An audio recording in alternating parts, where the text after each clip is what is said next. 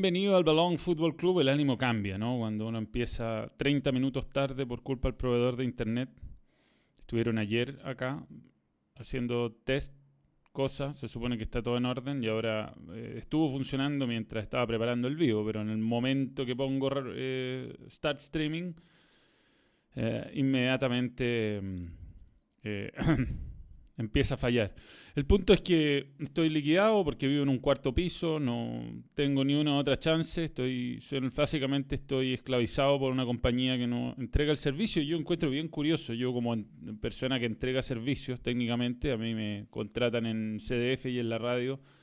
Si yo entregara un nivel de servicio así como que llego cuando quiero, que hay días que no, no estoy a la hora, hay días que simplemente no funciono, me habrían echado cagando hace rato. Pero bueno, así es, aquí uno está liquidado, es esto o no tener internet. Básicamente esa es mi opción en este momento y mm, francamente si alguien conoce alguna alternativa que sea inalámbrica o buena, eh, nos puede tirar una ayuda porque eh, la verdad es que ponerse a invitar gente y empezar a hacer cosas en vivo y confiar un montón en, en el eh, estudio que estamos haciendo, que entre paréntesis está quedando bacán, muy bueno eh, prepararse para hacer un montón de contenidos si no tenemos el soporte de internet, la verdad vamos a quedar todo en ridículo. Así que, bueno, así es la, así es la historia. Yo no sé si, si está ahí, qué camisetón sacaste. Un saludo a Gabriel Valenzuela, Matías J. Vázquez, Heriberto Moya, Cristi Swag, Juan Carlos Camus.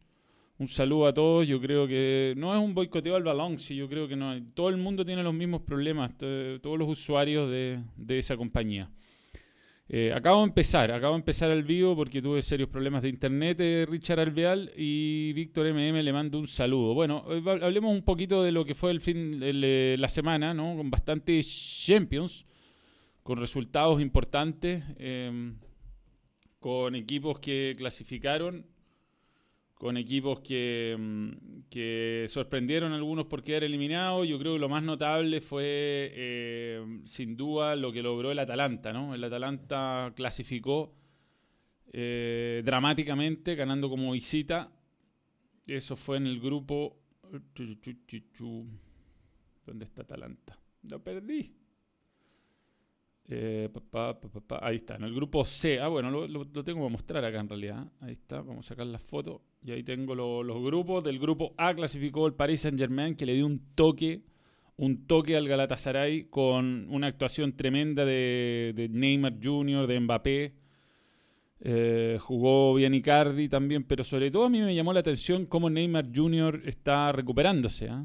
Un jugador que estuvo ya un año más o menos sin tener mayor protagonismo y si bien es un rival de rietes menores, por lo menos eh, ya están, está mostrando magia. Y Mbappé cuando está prendido, la verdad es que no es imparable, es un, tiene un ají en la raja.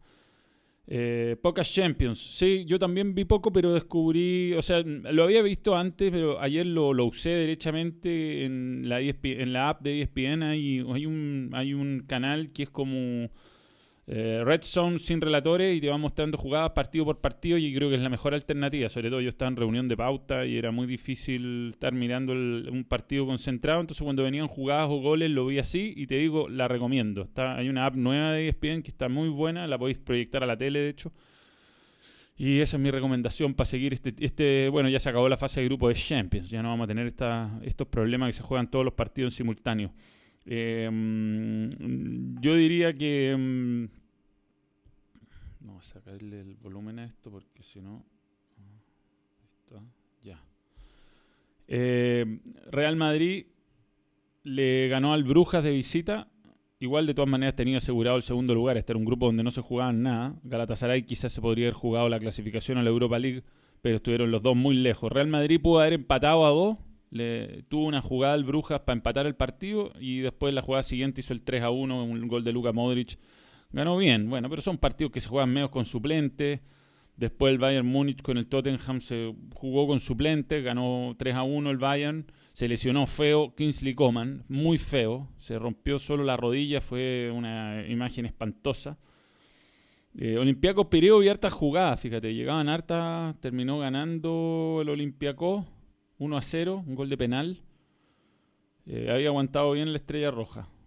más no lo, no lo logró. Vi al City, lo vi con Bravo, le hicieron un golazo, terminó ganando 4 a 1, un partido de Gabriel Jesús, una jugada en, ese partido bien curiosa que eh, le tiraron, tiraron a partir a Joe Foden, chocaron dos jugadores del, del, eh, del Dinamo Zagreb, fue muy mala leche. Después hubo un choque en el área entre Gabriel Jesús y uno de esos involucrados, diría yo.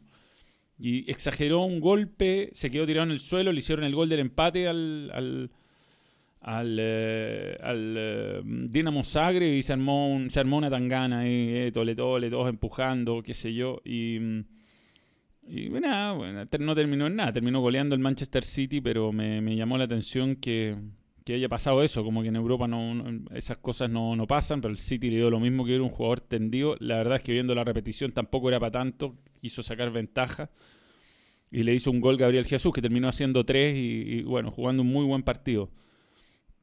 Clasificó el Atalanta ahí en el partido más dramático. Debo reconocer que no lo vi. Lo iba siguiendo en la medida que iban anunciando los goles. Estaba viendo a Bravo, aprovechando de ver un poquito a Claudio Bravo, que jugó titular, jugó bien.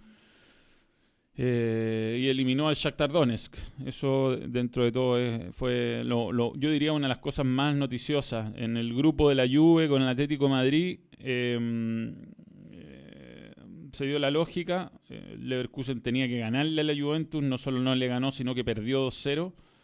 Eh, el Atlético Madrid le ganó sin problemas lo cometió Moscú y ahí están los clasificados. Después Liverpool en algún momento sufrió y podría haber quedado afuera, pero terminó ganando. Eh, le, ganó a, le ganó al Salzburgo. Nápoles también ganó y ahí está el 1 y el 2 de ese grupo. Y Barcelona no tuvo problemas para ganar con, con, suplentes, Vidal titular, con suplentes al Inter, que yo creo que estaba pensando más en la Europa League, siendo realista, quizás no, no le interesaba tanto pasar a Champions, porque en rigor no la puede ganar, a lo mejor sí puede ganar la Europa League. Eh, Borussia Dortmund fue el otro clasificado. Y después debo reconocer que no vi ni un minuto de este grupo de Leipzig, León, Benfica y Zenit. Y supe que Valencia eliminó al Ajax también lo supe, pero no, no vi el partido. Así que ese es el resumen. Lo importante de esta jornada de Champions, que ahora viene lo verdadero, se va a sortear el 16 de diciembre. Es decir, eso es... Eh, a ver, ¿qué día es eso? Cuatro días más. ¿Lunes será? 16 de diciembre. Vamos a ver. Aquí están todas mis apps. Este está en mi teléfono. Ah, pero no se ve. Eh, calendario. Es el lunes, efectivamente. El lunes se va a sortear el sorteo de Champions. ¿Pero por qué quedó así esto? Vamos a volver a la app. Perdona, estamos haciendo cosas que no, no sabemos hacer bien. Eh, pero bueno, eso es más o menos. Aquí están las posibilidades de, mm, de, sorteo. Los del bombo 1 contra los del bombo 2. Los primeros del grupo contra los, del, los segundos del grupo con una par de limitaciones. Que no pueden enfrentarse equipos del mismo país ni del mismo grupo. Es decir, el Real Madrid no puede jugar contra el Paris Saint Germain, contra el Barcelona y el Valencia, por ejemplo. El Tottenham no puede jugar contra el City, contra el Liverpool y contra el Bayern Múnich. Y así, van encontrando limitaciones según los países de los otros clasificados y eh, los grupos en los que estuvieron. Así que mm, eh, Liverpool-Tottenham, otra final, dice Christy Swag. Sortear el sorteo, lo, pensé, pero es que no, no, tengo, no tengo los papelitos. No lo tengo, no. Lo que tengo acá es... ¿De qué es esto? Ah, tengo la mini pelota del Mundial de Clubes. Eh, me han hecho varios regalitos. Mañana les voy a hacer más, más regalitos. ¿ah? Yo creo que algo vamos a empezar a sortear para esta Navidad y todo eso. Tengo hartas, hartas cuestiones. Este es un mini balón de la euro. Está bonito, bonito. Bien bonito. Tengo que empezar a decorar además mi, mi set para los vivos porque está medio pelado. La verdad. Manuel, ojalá el Liverpool juegue el 11 de marzo así eh, podré ver si apunto un ticket para verlos allí en Inglaterra. Brian Ezequiel Greco Ribanera va a estar ahí. Va a estar ahí. Bien, ojalá, ojalá se dé así. Eh, el 11 de marzo significa que ya pasó los cuartos, a los cuartos de final. Eso significaría por parte del Liverpool. Solo vine a ver, escuchar la historia donde quedó la cagada la foto que postaste ayer, Manuel. Sí, voy a contar eso, voy a contar eso, pero voy a terminar primero el análisis de Champions. Ajax tercero con 10 puntos, Atalanta segundo con 7. Bueno, son cosas que pasan, ¿no?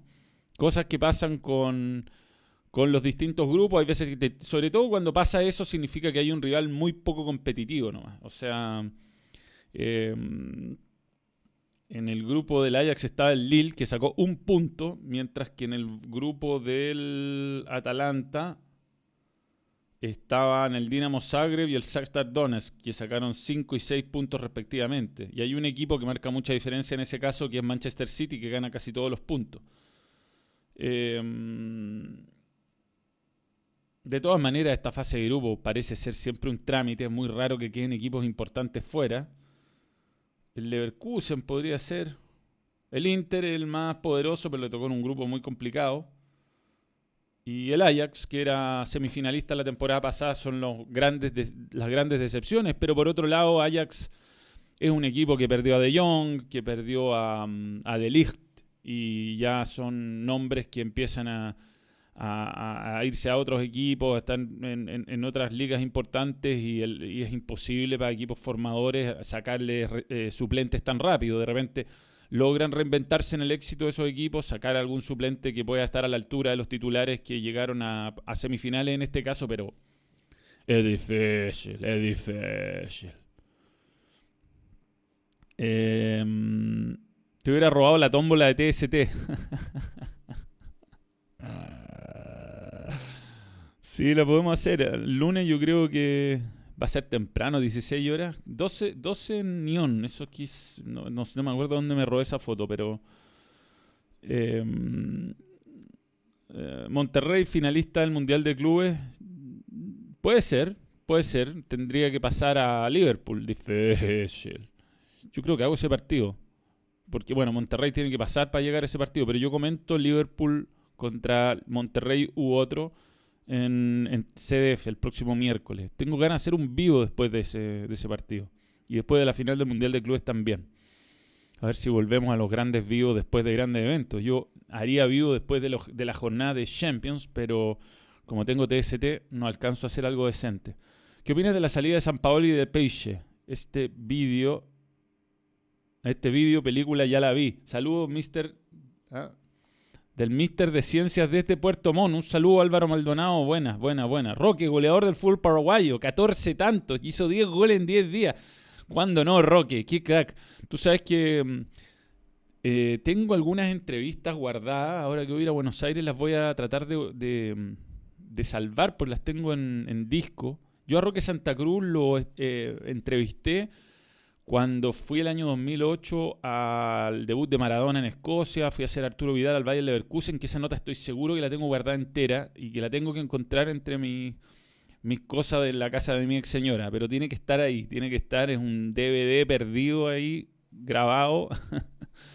pero tengo una entrevista de media hora con Vidal justo cuando llegó a Alemania, entonces debe ser muy, muy interesante eh, de escuchar. Eh, y, también entrevisté a Roque Santa Cruz. Lo que sí no estoy tan seguro si tengo esa nota completa con, con Roque Santa Cruz cuando era jugador del Blackburn Rovers. Fui a hacer a Carlos Villanueva ahí y, tuve la oportunidad de estar con él. Sabéis que eran muy desagradables lo, lo, el, jefe de prensa del Blackburn Rovers. Equipo de mierda, además, que no, no sé por qué me trataba tan mal. No me dejaba grabar entrenamiento, no me dejaba eh, tener imágenes de Carlos Villanueva. Así. Tengo, ¿ah? logré hacerlo a la mala y, bueno, tuve que coordinar por mail por mucho tiempo la entrevista con Carlos Villanueva. La hicimos en las dependencias del club, pero yo le eh, vi ahí que estaba Roque Santa Cruz, me lo, saludé. Él me, conocía de Fox, buena onda. Y, no lo dejaron darme la nota. Entonces me dijo, chavo, encontrémonos acá a la vuelta fuera del complejo y, te doy la nota. Y me paró el auto ahí en unas casas, se bajó, hicimos una nota de media hora, excelente, eliminatoria, me acuerdo, su futuro, sus lesiones un crack, un caballero Roque Santa Cruz y, y espero poder recuperar alguna de esas cosas, porque tengo un montón de material que, que, está archivado en algún lugar del mundo con notas de ese tipo que no sé qué cresta pasó, pero las tengo, las tengo. Eh, Monterrey, ra, ra, ra, dijo Don Ramón. San Paoli estaba como rey. Bueno, podemos hablar de San Paoli en realidad. Voy a buscar una foto afín. Jorge San Paoli. Mm, ya.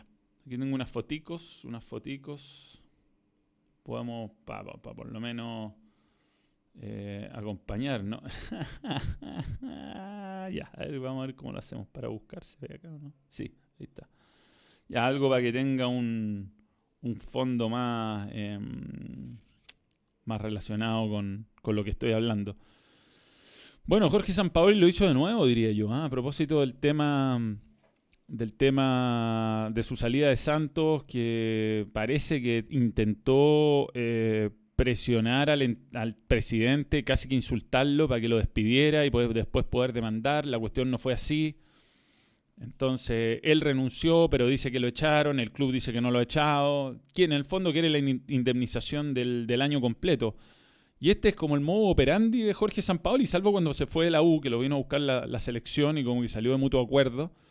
Eh, ayer yo escuchaba, eso sí, a, los que lo conocen, a, a Lucho Marín, a, al Vichy Borghi, que decían que se lo querían sacar de encima hace rato en la U.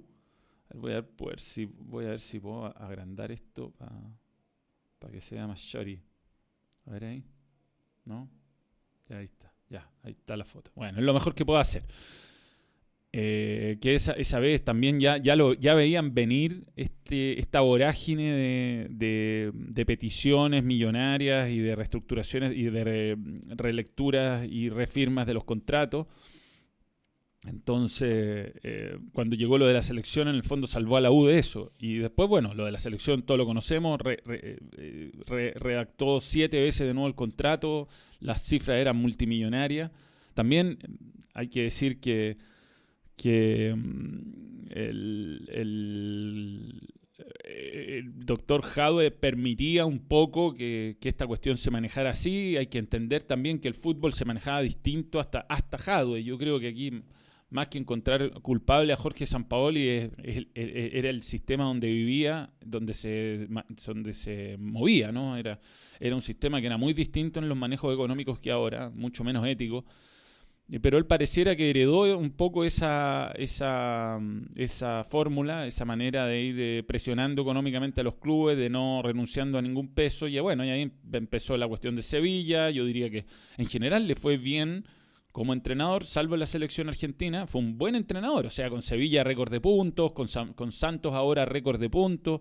En general, sus experiencias como entrenador han sido buenas. Es un buen entrenador. Salvo Argentina, yo le pongo ahí la única, el único eh, asterisco Salvo Argentina, donde le fue mal, donde tuvo pésimo manejo de grupo, donde terminó hasta en forma ridícula, corriendo, no sé, con unas camisas que le quedan todas apretadas, nadie lo pescaba en, las celebraciones de los goles, pero hasta ahí, salvo esa experiencia, en general es un muy buen entrenador. Eh, no sé si es bueno para la noite, yo creo que hay una cuestión de ambición económica muy grande, muy grande.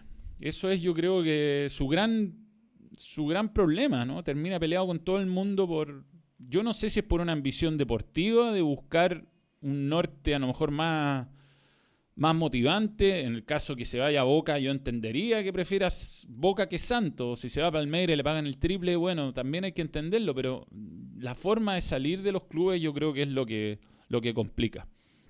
Como diría el Bomba, el problema del viejo chico es que pasó de pato a copete muy rápido. Puede ser, puede ser, él fue hasta los 47 años, entiendo eh, un tipo que ganaba casi nada en el fútbol, que tenía otro trabajo. Eh, a mí me parece que no. que no. No es que sea malo exactamente lo que hace, pero yo uno se imagina que se va a terminar cerrando puertas. O sea, es algo que yo no haría, no sería mi forma de moverme en la vida, pero no sé, puedo llegar a entender que, él esté, que él esté, no sé, encontrando que tiene 10, 12 años para hacerse multimillonario y que, bueno, ese sea su, su gran objetivo. Y bueno, cada uno tiene los objetivos que tiene, ¿no? No, Uno no se puede meter ahí. El punto es que si uno pudiera eh, eh, hacerle alguna recomendación, es decir, yo creo que si te seguís yendo así de los clubes, en algún momento te va a quedar sin opciones de trabajo. Pero parece que no le está pasando esto porque lo siguen yendo a buscar, no por ahora, ¿no? Em, recordemos que el Santos no le trajo jugadores a San Paoli para pelear la liga. Sí, sí, sí, sí. sí. Muchas clases de fitness y pocas clases de ética, don, don Zampa. Si Zampa es, no es joven, weón, ¿eh? Es un, es un hobby. A ver, vamos a checar acá. Vamos a hacer, eh, a ver si me... Jorge Sampaoli. Jorge Garcés. Jorge Sampaoli. Jorge Garcés. Sí, nosotros estamos muy bien, Manuel. ¿Cómo te va? Eh, a ver, Jorge Sampaoli, Jorge Sampaoli, Wikipedia, ¿cómo no? Es lo que. Ahí está. Mm. La cara está con. Eh, tiene 59 años. tampoco le queda tanto tiempo para hacerse multi multimillonario. Y los clubes, vamos a pasar rápido acá. Tienen títulos con la 1 más, títulos en campeonatos nacionales y tienen títulos internacionales con Chile y con la 1. No ha ganado ningún título en otra parte que no sea Chile. Y bueno, se ha ido mal de Sevilla y se ha ido mal ahora de Santos. Eso sí, en realidad son malas experiencias. Yo creo que anteriores no, no sé si califican. ¿no? Miren la cantidad de clubes incomprobables que llegó a dirigir. Aprendices casildenses, ¿eh? un equipo de rietes menores. Eh, no, no empecé hace mucho. Hablé un poquito de Champions y hablé un poquito ahora de Jorge Sampaoli. La verdad es que me gusta que me propongan temas porque mm, ahora con estos nuevos recursos que tengo, que cada vez voy aprendiendo más a usar el programa, puedo hacer lo que estoy haciendo ahora, poner fotos y no tener que preparar tanto el, el vivo. En, a veces cosas que no no voy a terminar usando. Eh, bien. Em, yo tenía un par de temas preparados. Yo este, esto, la verdad es que no hago nunca esto, pero voy a leer un reportaje que me, lo encontré ayer, que lo encontré espectacular, de, de Andrija Persic. usted dirá, ¿quién es Andrija Persic? Eh, espérate, voy a cerrar acá. Andrija Persic es este entrenador de los años 90 que estuvo en Chile, yugoslavo, después croata, ¿no? Eh, y que me, llamó mucho la atención porque em, era ese técnico que a mí me gustaba, que en realidad no uno lo en, los años del fútbol chileno que, que, seguí, que fui más fanático, que fui más hincha, que fue los años 90, hubo grandes momentos. Que luego salió campeón de América, llegaron jugadores como el Pato Yáñez, jugadores como Hugo Rubio, como Claudio Borghi, que era uno de los mejores jugadores del mundo. Eh, está el Acosta, Néstor Gorosito, Sergio Fabián Vázquez, había un, boliviano seleccionado en Temuco, Álvaro Barco, Leo Rodríguez, estuvo Rogelio Delgado de Paraguay, dirigió Ignacio Prieto, la Católica llegó a la final de la Copa Libertadores, eh, Colo Colo llegó a semifinal de Copa Libertadores, era habitual que hubiera grandes jugadores, que hubiera grandes momentos, Basay, Espina, eh, no sé, figuras que hoy día son inalcanzables desde el punto de vista del, del mercado y llegó este entrenador que si usted no lo ha escuchado es notable porque un adelantado, un adelantado. Llegó con su conocimiento con Josic en 1991. Antofagasta llegó. Em, era, bueno, estaba yendo bien a Mirko Josic y lo fueron a buscar. Era, el rumor era que había sido parte del staff técnico de los yugoslavos que habían ganado el Mundial Juvenil de 1987, pero Em, él dijo que, aunque no estaba confirmado, esto antes era mucho más difícil de comprobar este tipo de datos, eh, él afirmó que había estado en los procesos alguna vez en una entrevista con Boban, Prosineski, Boksic, Jarni, Savicevic. Y la versión que tenía del fútbol está, era bien interesante. Llegó a la Liguilla Copa Libertadores con Antofagasta, estuvo ahí entre 1991 y 1995 llegó a tener a los siguientes jugadores, atención, Marco Cornés, Juan Carlos Letelier, Hugo Tavilo, Sergio eh, Salgado, que era parte de la delantera mística de Cobresal, Salgado, Rubén Martínez Zamorano, Juvenal Olmo, Mario Vener, Fernando Vergara, Fernando Discotec Vergara, Remigio Fernández, Jorge Pindinga Muñoz y le dio y debutó con él Pedro Reyes como juvenil. Le ganó a Colo Colo con un gol de mitad de cancha de Eric Lecaro y también fue el técnico en San Carlos Apoquindo de Antofagasta cuando hizo siete goles Lucas Tudor, el día del récord. Era un técnico ultra defensivo eh, para, el medio chileno, ¿no? Hasta ratón, pero él eh, no se consideraba así. Mm, porque, bueno, le decían, le ponían rótulos, ¿no? Estaba cansado de los rótulos. Muchas, eh, muchas veces además vestía terno y zapatos de fútbol. O sea, salía a jugar de traje y con, con botines, lo que por supuesto causaba alguna risa. Después de Antofagasta se fue a Huachipato y ahí eh, es bien interesante. Sacó jugadores que fueron eh, importantes, que fueron vendidos de buena forma. Ejemplo, Cristian Fidodido Uribe, Juan Francisco y Ricardo Viveros, el táctico. Roberto Carter, que se fue al fútbol argentino, uno de los primeros chilenos en estar allá. Wilson Contreras, que fue seleccionado chileno. Llevó a Juan Candonga Carreño para allá y era el técnico ese día de la pelea contra Hernán Caputo. Eh, fue a buscar a Julio Dalsazo, lo vino a traer, lo trajo desde el ascenso argentino. También eh, fue el primero que creyó en Andrés Scotti, cuando era muy joven, el uruguayo. Le pasó la, jineta de capitán y además tuvo a préstamo a Jorge Potencia Varga, que habría sido uno de sus mejores pupilos, y esto es comprobable porque después se fue al calcho y fue titular mucho tiempo eh, en, un, fútbol ultra defensivo, en equipos de rietes menores, pero titular mucho tiempo en Italia. Em, sus problemas eran eh, la relación con el plantel, no se le entendía nada de lo que decía, que era un poco testarudo, dice acá la, la nota, que está muy buena de penal largo, lo recomiendo. Eh, y los problemas que tenía con los jugadores también tenían que ver con el esquema táctico. Jugaba con un delantero. un ratón. Pablo Caballero, un argentino uruguayo, eh, paraguayo que estuvo en Chile, que llegó a Católica después, y Patricio Neira se agarraron con él en algún momento. Patricio Neira que llegó como joven promesa, eh, pero apenas jugó con Perisic. aquí, por ejemplo, palabras textuales de él en el año 99 eh, donde le explica un periodista el principal déficit de los futbolistas y los entrenadores chilenos, haciendo un contrapunto con el fútbol que se formó en la ex Yugoslavia. Aquí esto es lo que decía Perisic. No es mi culpa que los jugadores tengan una antigua idea de fútbol. Acá todavía hay muchos que hablan de los dinosaurios. No se necesita hablar de delanteros, mediocampistas o defensores, sino de jugadores polifuncionales. Este es un problema de educación. Acá se forman muchos especialistas y pocos polifuncionales. Por ejemplo, en Chile el defensor es un tronco que solo juega en esa posición. No puede ser. Eh, algunos conceptos interesantes que emitía. Luego de dejar Guachipato a fines de 1990. Bien, se cayó internet. Cuéntate una nueva. Cuéntate una nueva. Yo todo entusiasmado leyendo la historia. Se colgó. Bien. ¿Dónde nos quedamos? Es importante saber dónde nos quedamos. Mm, se fue a otra dimensión, claro. Si lo que pasa es que no sabemos. Yo ya a esta altura no sé a dónde leí, entonces. Qué lástima, ¿no? Mm, mm, Ahí estamos, estamos de vuelta. Seguimos aquí. ¿Yo dónde quedé más o menos? Sería interesante que me digan para retomar un poco el, el texto, un adelantado de su época. Ojalá fuera paga el internet, weón. Los defensas chilenos. Los troncos ahí. Oh, impresionante esto. Bien, decía que en Chile el defensor es un tronco que solo juega en esa posición, no puede ser. Después no se escuchó nada de lo, de lo del 2007, había sonado en equipos pero no llegó a ninguno. Wanderers, La Serena y O'Higgins.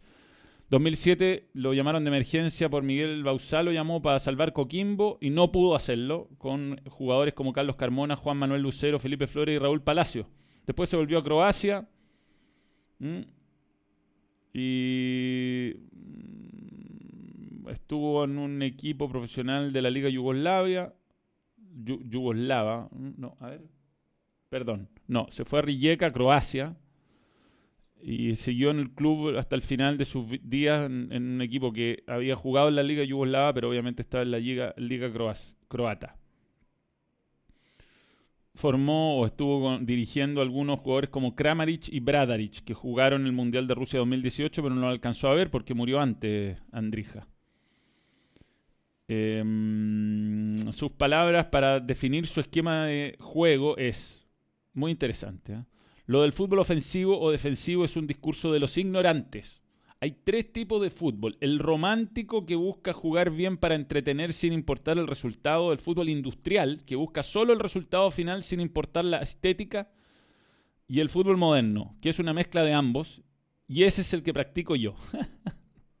Así que se autocalificaba como un impulsor del fútbol moderno, este gran, gran entrenador. Qué lástima no haber tenido tantas oportunidades de verlo, analizarlo. Sí me acordaba que cuando jugaban sus equipos, sobre todo el guachipato de él, que era muy difícil de, enfrentar. Eran equipos que costaba hacerles goles, que eran equipos muy ordenados tácticamente.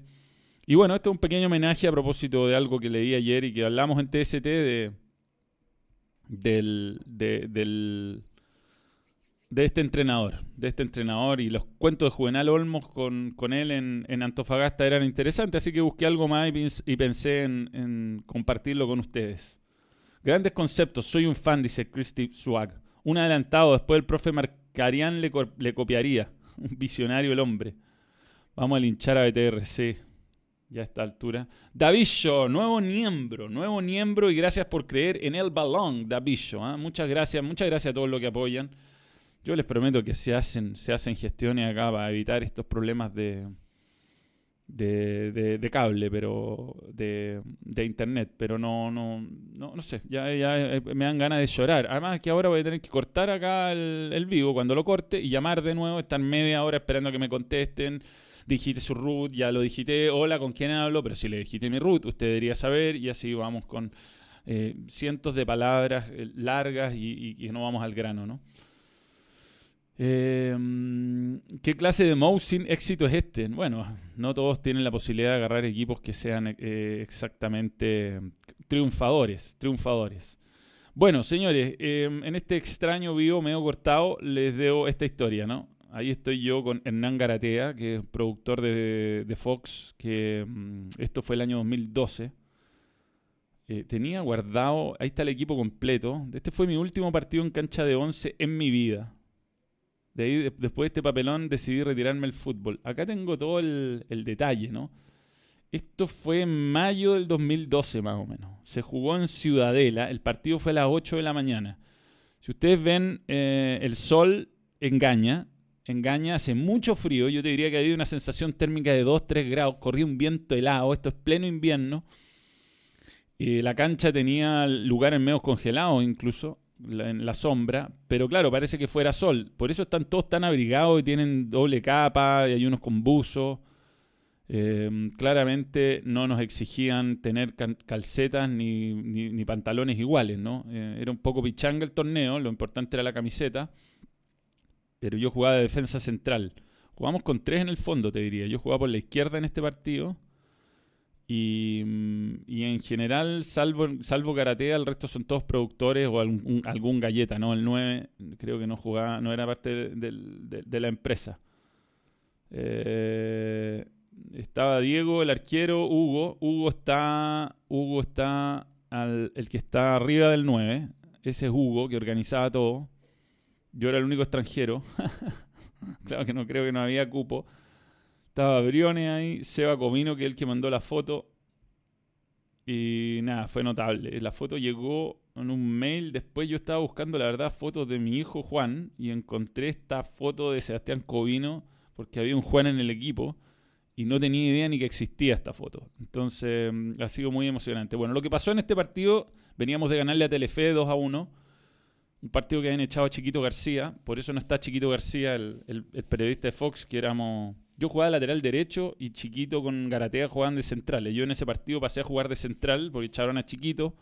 Ganamos 2 a 1, jugué muy bien y en este el rival tenía un... Eh, el, rival que era Canal Encuentro. Canal Encuentro, que es un canal más bien em, este, de documentales tenía un 9 que era muy mañoso, muy mañoso, un buen que yo no podía mover.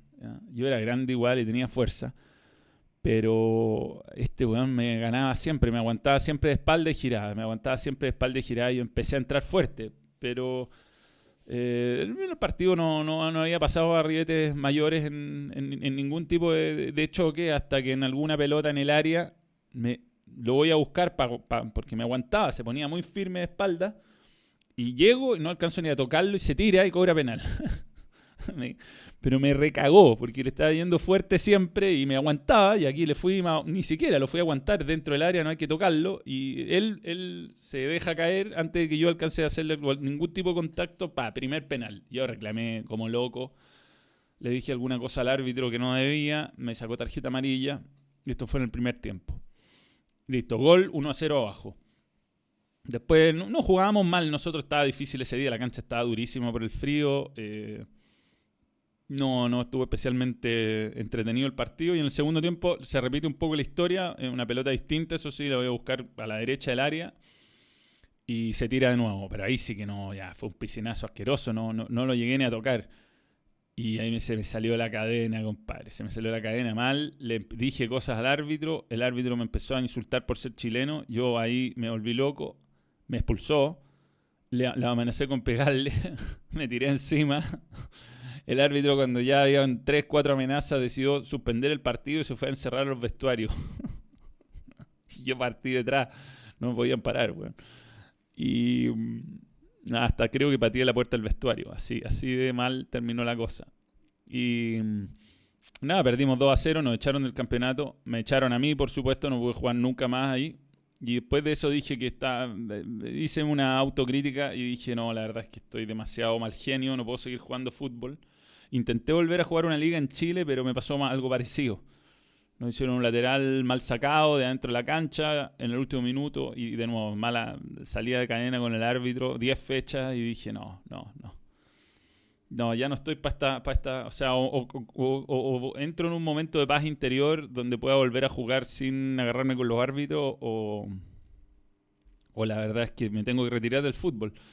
Y volví a jugar después de, imagínate, 2015 había jugado por última vez en eh, la Liga Palestino, en la Liga del Estadio Palestino, que fue cuando volvía de TVN, eh, de Buenos Aires a TVN de ahí me echaron el segundo, tercer partido y dije no juego más. Y el año pasado, hace un año más o menos, noviembre del año pasado, me invitaron a un torneo de Fox, que era Fox eh, de medios de comunicación también, y que salimos campeones. Yo jugué ahí todos los partidos de Central, mantengo, creo yo, mi, oficio, más no mi temperamento me puede jugar en contra. Aunque esa, esa vez me, aguanté bastante bien, ¿eh? me, me, aguanté bastante bien. Así que ahora quizás puede ser que el 2000... 20 vuelva a jugar al fútbol. Me están, me están, tengo un par de ofertas. Tengo un par de ofertas para, para volver. Es un defensa que tiene bastante mejor pie de lo que se podría creer. ¿ah? Si, tengo, la, tengo mis cosas. Tengo mis cosas. Pero bueno, ahí está. Ahí estoy con Hernán Garatea, grandes amigos. Espero verlo este, ahora en, en, eh, en, en, las fiestas. Pretendo ir a Buenos Aires. Así que ahí se verá. En fin, leo algunos comentarios. Te retiraste a los zamoranos, tal cual. Tal cual, Mañoso de las reglas, totalmente. Candonga de Tesano. No llegué a pegarle a nadie, eso sí. Fueron amenazas nomás. Yo creo que está rehabilitado, Manuel. Te invito a mi equipo, estamos faltos jugadores. Yo tengo ganas de, empezar a jugar un baby, un futbolito entre amigos, más para volver a algo que no sea tan competitivo. El año pasado volví a jugar eh, un torneo demasiado, demasiado exigente, que estuve a la altura, pero no me pude mover en dos semanas, pues, entonces... Eh, la verdad es que podría ser, tengo ganas, tengo ganas de empezar a jugar. Pasó un super chat. Ah, estaba leyendo, estaba leyendo, a ver, se pasó. Virgil de Tesanos, Jonathan mi banco, jajaja. Cuando te ríes, jajaja, es como una risa gringa, ¿no? Porque en español es jajaja. Em, em, Chiquito García, rústico, rústico. Lo echaron en el partido anterior al mío, lo echaron por pegar una patada eh, a la altura de la yugular en el área. Así que Jonathan Bianco, ahí lo leí, lo leí, estamos con un pequeño delay. Eh, Davicho, el nuevo miembro y todo eso. Cuando jugaste en Europa casi te muere. Bueno, es que ahí la verdad es que está enfermo ahí. Está, está de verdad enfermo. Podríamos poner ese partidito, a ver, ¿cómo lo puedo hacer? Lo... Espérame, antes tengo que contestar un WhatsApp.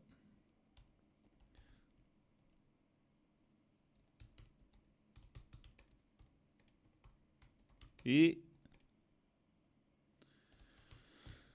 Ya, oye, mm, ya voy a mostrar ese partido. Ese partido que jugué en la Plaza Mayor, acá está.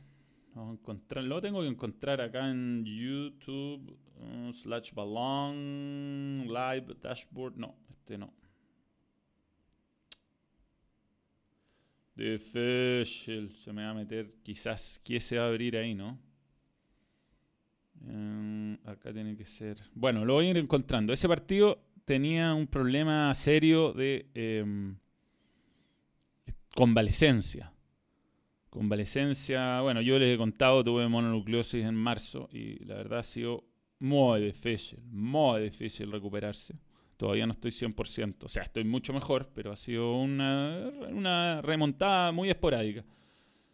Y mm, ese partido, la verdad es que si hubiera, lo pensaba de forma responsable, debía haber dicho que no podía jugar. Pero bueno, ¿cuándo más iba a tener la oportunidad de estar en la Plaza Mayor eh, lleno con gente, con los hinchas del Liverpool, final de Champions, quizás nunca más me inviten en mi vida. Entonces, bueno, salí a la cancha nomás y la verdad es que una vez que pasaron los primeros 30 minutos de ahogo, eh, lo sentí bastante bloqueado. Detalles del vídeo. Partido en la Plaza Mayor. A ver, acá está.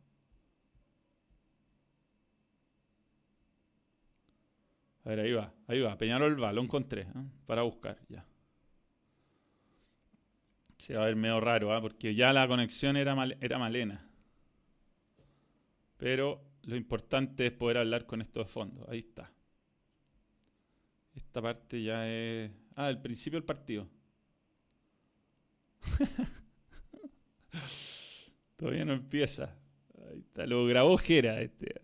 Y la verdad había muy mala señal. No estaba, imagínate, lleno de gente. Ahí voy, ahí voy, ahí voy. ¿ah? Pero bueno, lo difícil era más que nada que teníamos el sol en contra los primeros minutos. Eh, no se veía nada. Hacía un calor tremendo. Y ahí tratando de aguantar, pues bueno, ahí voy, ahí voy, a servir un córner, no sé qué. No, todavía no empieza el partido. Ahí está el partido para empezar. Los primeros minutos lo pasamos mal, además, ¿no? No, no. Nos golearon. Y después lo dimos vuelta. Eh, por arriba, yo soy tipo Calule Meléndez. Nunca deshazo justo. No tengo un gran rechazo. Eh, arriesgando el físico, claro. Si así soy, si juego yo me la juego, me juego la vida. Ese, ese es mi. Ese es mi estilo. Oh, acá no está pasando nada. Todavía estamos empezando. ¿Cuánto rato estuvimos? 10 minutos antes de empezar y ahí empezó el partido. Ahí está. Lo importante es entregar la primera pelota bien y ido mostrándome, mostrándome. Estaba mareadísimo. Sabes que nuestro arquero, que no era arquero, jugó bastante mejor que Cacho, que era el arquero oficial. Y teníamos a un muchacho, bueno, teníamos delantero que ahí la lleva, y a un a Billy, no sé, Billy era extraordinario. Ahí estoy, ese, es lo mío, eh. Medio talado, pero mira, mira el pase entre línea que te meto, ahí. Lo que pasa que después me, humillaban, Si estaba lento y todo mareado, ahí va. Pero entregando bien, entregando bien la pelota, eso es lo importante. bien, señores. Eh, el video analizando la, Eso estaría bueno, ¿ah? podríamos hacerlo. Podría hacerlo con Juan Juscalia, eso. La, el análisis de la, de la editorial de Fernando de Fox. Son grandes momentos. Grandes momentos. Eh, ¿Qué tan difícil es salir bicampeón con dos entrenadores distintos? ¿Te refieres a Católica? Sí, bueno, yo creo que hay una mezcla de factores ahí. ¿ah? Yo diría que hay uno que es de mérito del club, de saber encontrar el perfil correcto, de saber contratar a los jugadores correctos, y también hay una falta de competencia del medio que es bastante preocupante, que tiene que ver con que los otros no sean capaces de, competir siquiera con, la Católica en los últimos dos años cuando ha tenido algunos problemas, como por ejemplo el cambio de entrenador. Partido de rietes menores. Bueno, señores, lo vamos a dejar hasta acá. Les quiero agradecer a todos los que han participado de este vivo. Les pido las disculpas correspondientes por los cortes. Eh, estamos trabajando en eso, aunque no lo parezca. Les voy a mostrar un poquito cómo viene el estudio, porque ya falta instalar las luces nomás de manera definitiva. Ya lo, que faltaba era arreglar el piso, ya lo, ya lo hicimos. Y mm, a ver. Espérate, lo que voy a hacer es lo siguiente.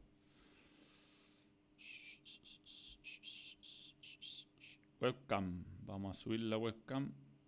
Cámara 2. ¿Cuál es? Esta es.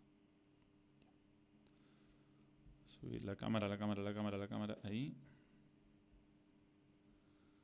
Cambiarla acá agrandarla. Vamos a sacar algunas cositas que están tapando, perdón esto, pero es para mostrarles cómo viene el, estudio. Ahí está, se ve más, un poquito más grande. Ahí está la entrada a mi casa. Bueno, aquí está la, aquí está la pantalla. Este es el piso nuevo, se puede notar la diferencia ahí con el de mi casa. Ah, lo hicimos más blanco para que refleje un poco mejor la luz, que haya un rebote más, más fuerte y eh, permita que se vea mejor y podamos iluminar con menos. Ahora por ahora estoy usando unas cortinas para evitar el aire acondicionado ahí y eh, usando unas cortinas para evitar que haya tanto efecto rebote. Vamos a seguir mejorando esto, pero la idea es que ya a partir de enero podamos tener un programa que sea con invitados también una vez a la semana y sumar algo más al, balón. Así que les agradezco mucho. ¿ah? Ahí está, ahí hoy día, o sea, ahí está la, la, pantalla verde, ya quedó en peque. Falta instalar las luces nomás. Ya están definidas y eso. Les agradecemos siempre a todos los miembros que participan y que son parte del balón. Eh, Daniel Romero, no leí tu comentario. Slatan eh, al Tottenham, no, creo que no. Bojack Horseman, eh, estoy viendo mm, Watchmen. De hecho, ayer vi Watchmen. bien, Se viene las peores presentaciones parte 2. Eh, Daniel Romero, a ver, voy a buscar tú, Daniel Romero, tu comentario, que no lo... Mm, mm, mm, no lo encuentro. Bien. Ya, señores. Eh, video de futbolistas cantantes. ¿Cuándo voy a reemplazar a Chapacás en el P? No sé. No sé. Ya, señores, hasta luego. ¿ah? Nos reencontramos próximamente y eh, los comentarios de subs a tu foto. Mm. Eso sería ya. Espérame, déjame arreglar esto acá. Y esto sería acá, en el fondo. Ya, ya sé a lo que te refieres. Mm, mi canal. ¿Quieres que lea los comentarios de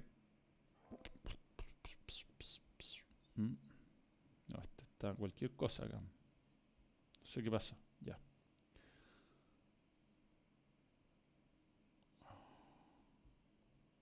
Comunidad. Supongo que te refería a esto. Y aquí los comentarios. Aquí están los comentarios. Los leí en todo caso. Eh, un rústico. Richard Alvear, Sergio Llerena, me ama, que me aman, Christopher Navarrete me dice que soy un yogurín rústico, como cobresal pero más pobre. la época de Manuel bien alimentado no estaba gordo en esa época. No tan yogurín. La tibia del delantero no, si no lesioné a nadie. Daniel Rock, Felipe Núñez, Joaquín Riva. Bien, no, no, no hay, no está el comentario.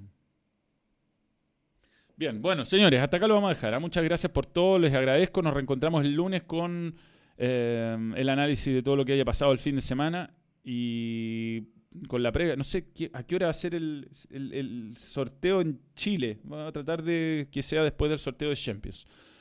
Un abrazo, adiós.